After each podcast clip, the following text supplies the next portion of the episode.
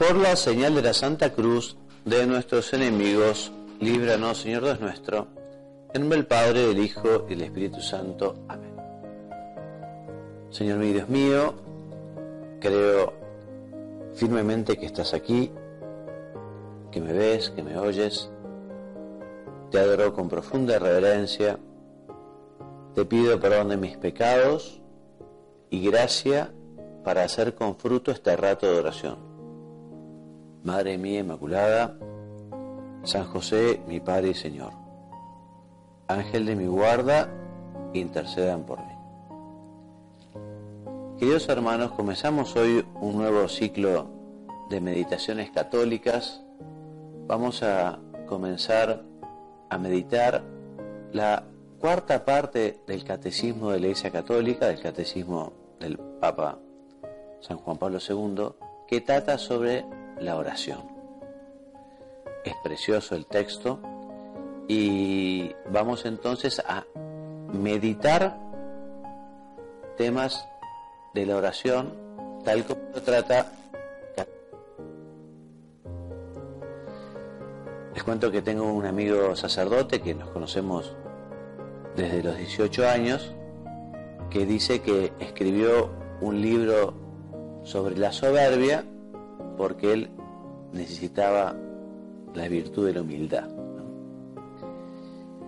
Y yo te diría que, bueno, predicar sobre la oración eh, posiblemente ayude a muchos o a algunas personas, pero sin lugar a dudas me va a servir a mí, porque la oración es algo que todavía tengo que terminar de descubrir. En fin, es verdad que yo empecé a los 13 años más o menos, me enseñaron lo que era la oración de diálogo con Dios, ¿no? La oración así, la meditación, la charla, la conversación.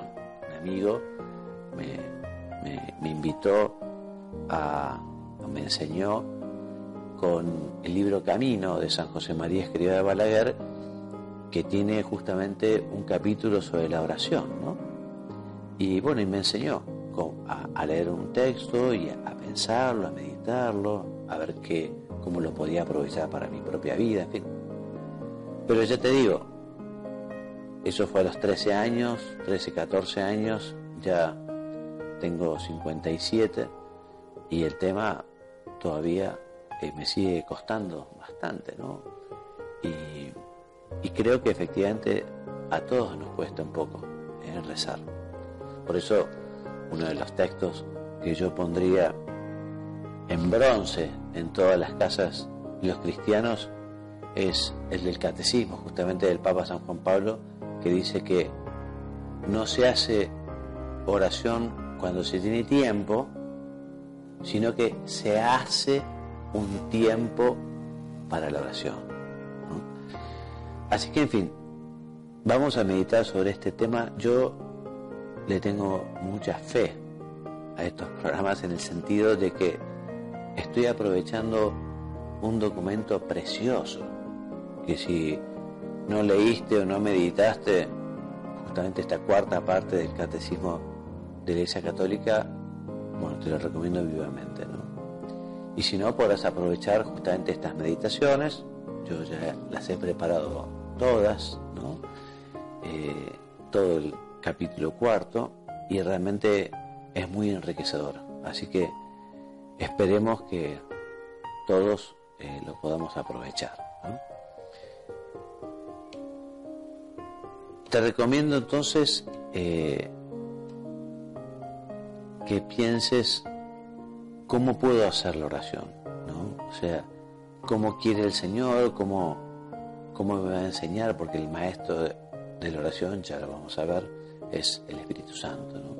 Y siempre es Dios el que nos enseña, nos explica, nos dice. Pero para poder escucharlo, para poder entenderlo, evidentemente hace falta estar sintonizado. Porque podríamos decir, Dios habla, pero habla bajito. Y si no estamos escuchándolo, eh, vamos a perder esa comunicación, vamos a perder digamos, lo que el Señor quiere para nosotros. el catecismo dice que la meditación es sobre todo búsqueda, ¿no? Y bueno, y justamente el catecismo eh, es un lugar extraordinario. Y allí vamos a encontrar maravillosos tesoros. Porque justamente, como te decía, meditar, la acción de meditar, eh, conduce a apropiarse aquello que uno medita, el tema, el texto, la cuestión, uno lo confronta eh, con uno mismo y le pregunta, bueno, ¿y esto para mi vida, para hoy, para esta situación? Entonces justamente lo que nosotros deseamos es confrontar estos temas que nos sugiere el Papa San Juan Pablo II en su catecismo, esta cuarta parte, y ver, bueno, cómo podemos seguir creciendo en nuestra oración personal. Estas oraciones o meditaciones serán en primera persona. ¿eh? Yo me quiero referir a vos, Señor, así en primera persona y contarte y pedirte y agradecerte. Y, y otro de los motivos por el que quiero tocar en estas meditaciones este, este tema, por lo que nos dice el Papa San Juan Pablo, respecto del catecismo. ¿no? Él pidió a los pastores, o sea, a los obispos, que lo utilicemos asiduamente, ¿no? Y nos lo entregó para que sirva de texto de referencia, ¿eh? seguro y auténtico para la enseñanza y también para la elaboración de otros catecismos. O sea que estas meditaciones van a ser como una lectura del catecismo en clave, ¿no? En clave de meditación, en clave de diálogo, en clave de charla con el Señor. De modo que así, escuchando el pedido del Santo Padre, de Juan Pablo II, bueno, surgió adaptar el catecismo para llevarlo a la oración y a meditarlo. Y comencemos entonces con nuestra oración introductoria, diciéndole al Señor, bueno, gracias en primer lugar por este precioso regalo que es el catecismo que nos dejó San Juan Pablo II, un verdadero tesoro que en su introducción nos dice que como el Evangelio, el catecismo tiene cosas nuevas y tiene cosas viejas, que este catecismo es fruto de una amplia colaboración, de seis años de trabajo intenso, con un espíritu de apertura y atento, con un fervor ardiente. Y en su prólogo nos habla justamente, te lo decía, de la conveniencia de adaptaciones para las diferentes culturas, edades, vida espiritual, en situaciones sociales y eclesiales. Y estas meditaciones, te lo vuelvo a decir, bueno, van en esta línea, ¿no? Así que también quiero agradecerle al Señor, ¿eh? te agradezco Señor, bueno, por esta idea de, utilizar este texto ¿eh? sabio y santo como guía, como marco en estas conversaciones con vos. Con motivo del nuevo milenio, del inicio del nuevo milenio, San Juan Pablo II escribía que rezar no es algo que pueda darse por supuesto. Y decía también que es preciso aprender a orar, aprender a rezar. Dice el Papa que justamente por esto hacen falta auténticas escuelas de oración. De modo que no solo nos conviene aprender a rezar, sino que también estamos llamados a ser maestros de oración, a enseñar a rezar. ¿eh? Como yo recuerdo que me enseñaron, me enseñaron, yo te digo, en una capilla, sentado frente al Santísimo, escuchando los textos de San José María sobre la oración, que me los leían y me los explicaban. Y decían, bueno, respecto a este texto, uno puede pedir esto, puede agradecer esto, puede hablar con esto del Señor. No sé si vos leíste el libro Cruzando el umbral de la esperanza, un texto precioso que es una entrevista a San Juan Pablo II, fue la primera entrevista a un papa en la historia de la iglesia, ¿no? Y el periodista, Vittorio Mesori, él le preguntó en ese libro, entrevista, y le dijo, Santidad, si me lo permite, ¿cómo dialoga usted en la oración con Cristo? Muy linda la respuesta toda ella, y entre otras cosas, San Juan Pablo II respondió y dice, el Papa reza tal como el Espíritu Santo le permite rezar. Y luego recordó que nuestra oración parte de la iniciativa de Dios. Dios es el verdadero protagonista, el que inicia este diálogo. Y el periodista Después de que el Papa responde, se extiende la respuesta, dice, permítame que vuelva a la pregunta precedente. ¿Cómo y por quiénes y por qué reza el Papa?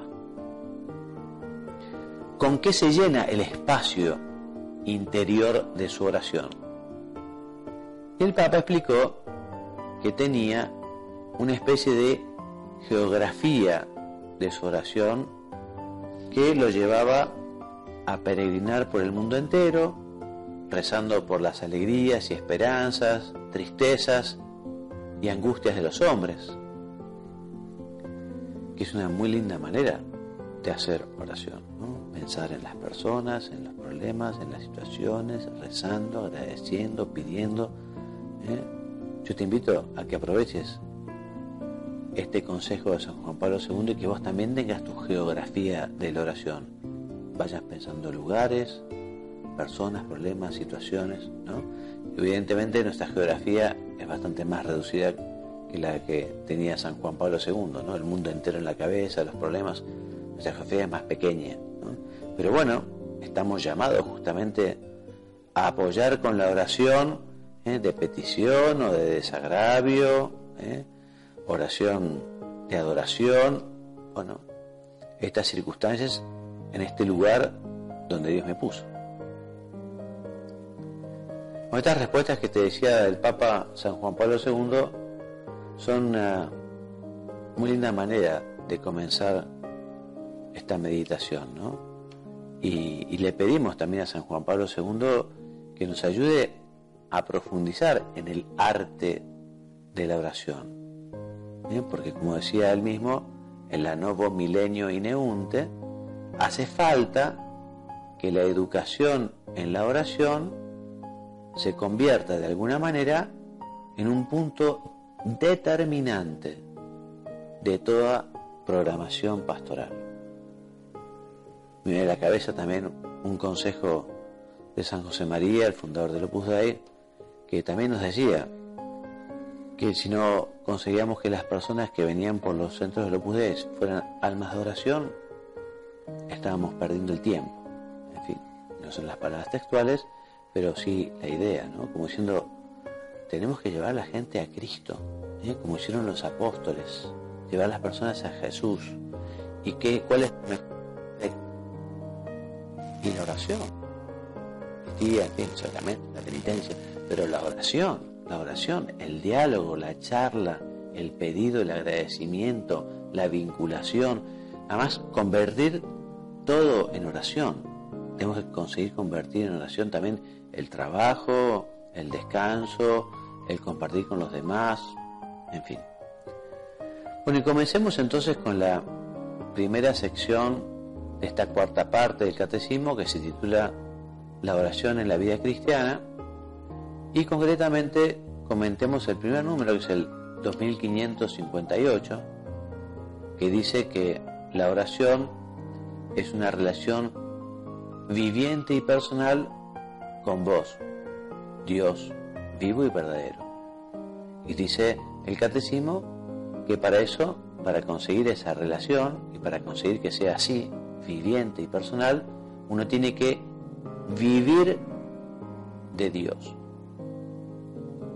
Entonces nos podemos preguntar, bueno, ¿y yo estoy viviendo del Señor como dice la parábola, ¿te acordás? Si un gajo está unido a la planta, vive y da fruto.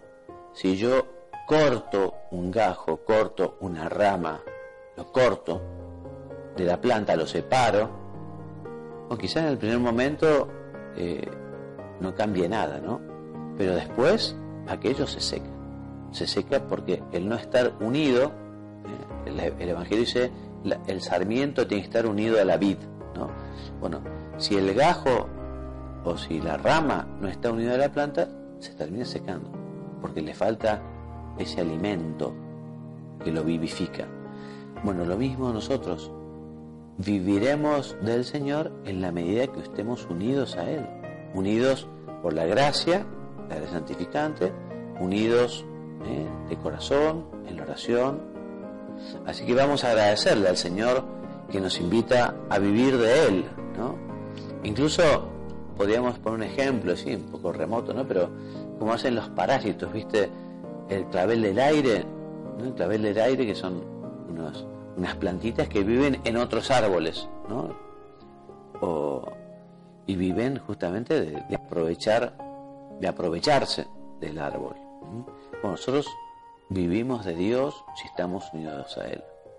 Por eso sin vos, Señor, no podríamos vivir, como no lo podría hacer tampoco un bebito, un niñito, ¿eh? que quedará solo y abandonado.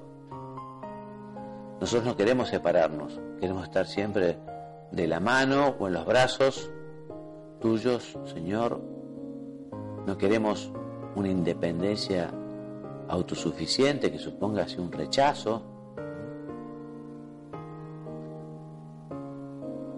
Lo que no puede hacer la naturaleza respecto de aquel gajo que se secó, sí lo puede hacer Dios, ¿no? Porque justamente cuando uno se seca espiritualmente, lo que a veces se llama tibieza espiritual o asedia o asedía. Uno puede estar muerto espiritualmente por el pecado grave, bueno, así como la rama seca nunca más va a brotar, nunca va a tener fruto, en cambio, Dios puede hacer lo que no hace la naturaleza, ¿no? Porque el Señor justamente puede hacer, ayudarnos a volver a dar fruto, a volver a adquirir esa savia de la gracia de Dios, a revivir. Por eso, como muchas veces nos ha pasado, también le decimos, Señor, gracias por todas las veces que me has devuelto la vida, por todas las veces que me resucitaste, por todas las veces que perdonaste mis pecados. Gracias Señor por el bendito sacramento de la reconciliación, de la penitencia. Bueno, y te pedimos también ayuda para no volvernos o para no volver a quitarnos esa vida espiritual. ¿Qué es la oración? Y seguimos que el número 2558 del Catecismo es el primer número de esta cuarta parte del Catecismo que recoge la noción de oración que escribió Santa Teresita del Niño Jesús, Santa Teresita de Lisieux, en su autobiografía. Y para ella, la oración es un impulso del corazón, una mirada al cielo, un grito de reconocimiento y de amor hecho en tiempo de prueba o de alegría. Obviamente la santa de gozaba de lo que podemos llamar la alegría cristiana, que es muy distinta a otras alegrías humanas, ¿no? Por eso también ella tenía esa alegría en los tiempos de prueba. Quien está enamorado está feliz. Por eso, Señor, queremos tener un corazón enamorado y no un corazón solterón, entre comillas que nuestro corazón flechado lleve nuestro entendimiento a referir todo a vos, todo a vos. ¿eh? Como dice también San José María, alegrías, tristezas, éxitos y fracasos, ambiciones nobles. Nos encantaría que se nos escape el santo al cielo, en el sentido de que efectivamente todo nos lleve al Señor. y que justamente una alegría o una preocupación, un éxito, bueno, nos lleve a la unión con Dios para decirle gracias Señor por esta alegría, o perdón Señor por este tropiezo, o ayudar a aquella persona que está pasándola de esta manera o de aquella otra, ¿no? Nuestro grito, como decía Santa Teresa, sea un grito de reconocimiento y que todas nuestras obras se conviertan en una acción de gracias, en la alegría y especialmente en las pruebas, ¿eh? porque también en ese momento queremos estar especialmente unidos a vos en la oración. Bueno, la oración es un don de Dios. Meditemos el número 2559 que podemos titular Enséñanos a orar. Y este número nos dice que San Juan Damasceno, padre de la iglesia, afirma que la oración es la elevación del alma a Dios o la petición de bienes convenientes. En este momento estamos procurando elevar nuestra alma a vos para pedirte, también en este momento, que nos enseñes a orar, que nos enseñes a rezar. Bueno, hoy en la actualidad, para cualquier trabajo se exige una capacitación continua. ¿eh? Hace falta actualizarse, hace falta seguir estudiando, esa formación inicial, digamos, tiene que seguir siendo reforzada, uno no se puede quedar con los conocimientos ya después de un tiempo. Bueno, en este sentido, también se necesita continuar aprendiendo a rezar. Por eso acudimos a vos, Señor, para que nos sigas enseñando. Y nos encantaría que nuestra oración fuera cariñosa y constante, que vos te sintieras contento con ella. Sabemos que la oración, en primer lugar, es una acción tuya, Señor. Sabemos que lo nuestro siempre es respuesta. Y por eso te agradecemos que te hayas dignado acercarte y te hayas dignado a. Perdón por no haber sido un buen aprendiz. Tus alumnos, nosotros, estamos muchas veces en babia y no te prestamos atención. Qué paciencia la tuya. Pero te lo repetimos, Señor, queremos seguir aprendiendo. Queremos seguir mejorando. El catecismo nos enseña que la humildad es la base de la oración. Por eso, si somos soberbios, no podremos recibir el don de la oración. Alguna vez te conté en las meditaciones que hemos ido predicando que uno de los textos más fuertes del Evangelio para mí son aquella, aquel texto que nos cuenta que fuiste a Nazaret y que allí no pudiste hacer muchos milagros por la dureza de corazón de los nazarenos, ¿eh? de los que allí vivían, por la falta de fe. Tremendo, ¿no? O sea, Jesús que iba con intenciones de ayudar, de hacer milagros, y que no los pudo hacer por la falta de fe de ellos. Tremendo. Bueno, te pedimos, Señor, que esto no nos pase nunca a nosotros que realmente nosotros siempre estemos, digamos, dispuestos, bien dispuestos para poder recibir tu ayuda, tu gracia, tu favor, tu enseñanza. ¿eh? Que pueda aprovechar siempre todo lo que me quieras dar. Bueno, y terminamos entonces esta primera meditación eh, pidiéndole ayuda a la Santísima Virgen. Madre nuestra Virgen María, Vos que siempre tuviste un trato tan cercano con Dios, ¿eh? Padre, tu Padre, con el Espíritu Santo, tu esposo, con Jesús, tu Hijo, ya desde que estaba en tu seno, después tantos años, ¿eh? esos 30 o 36 años de Jesús en la tierra y después esa comunicación, en el cielo, vos en la tierra, tu asunción, tu ascensión, no, tu asunción, después de la ascensión del Señor. Y a vos que Jesús te pidió que te convirtieras en nuestra madre, que desde también mucho tiempo nos venís cuidando, de una manera muy particular. Bueno, te pedimos que nos enseñes, nos ayudes, nos consigas de Jesús la gracia para rezar mejor, la gracia para poder realmente recibir este don que Jesús nos quiere regalar y que efectivamente ese don de la oración, bueno, después se manifieste en nuestra conducta, en nuestra vida. Hoy me decía justamente una persona cuando confesaba que le estaban costando algunas cosas de su vida espiritual, decía, bueno, yo necesito la gracia de Dios para poder superar estos temas, ¿no? Bueno, todos necesitamos la gracia de Dios y por eso también la oración es un extraordinario lugar para pedirle.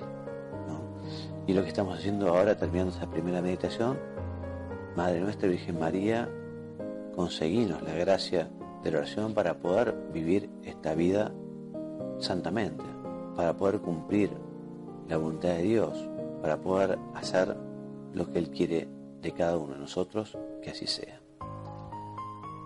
Te doy gracias, Dios mío, por los buenos propósitos, afectos e inspiraciones que me has comunicado en esta meditación. Te pido ayuda para ponerlos por obra. Madre mía Inmaculada, San José, mi Padre y Señor, Ángel de mi guarda, intercedan por mí. En el nombre del Padre y del Hijo y del Espíritu Santo.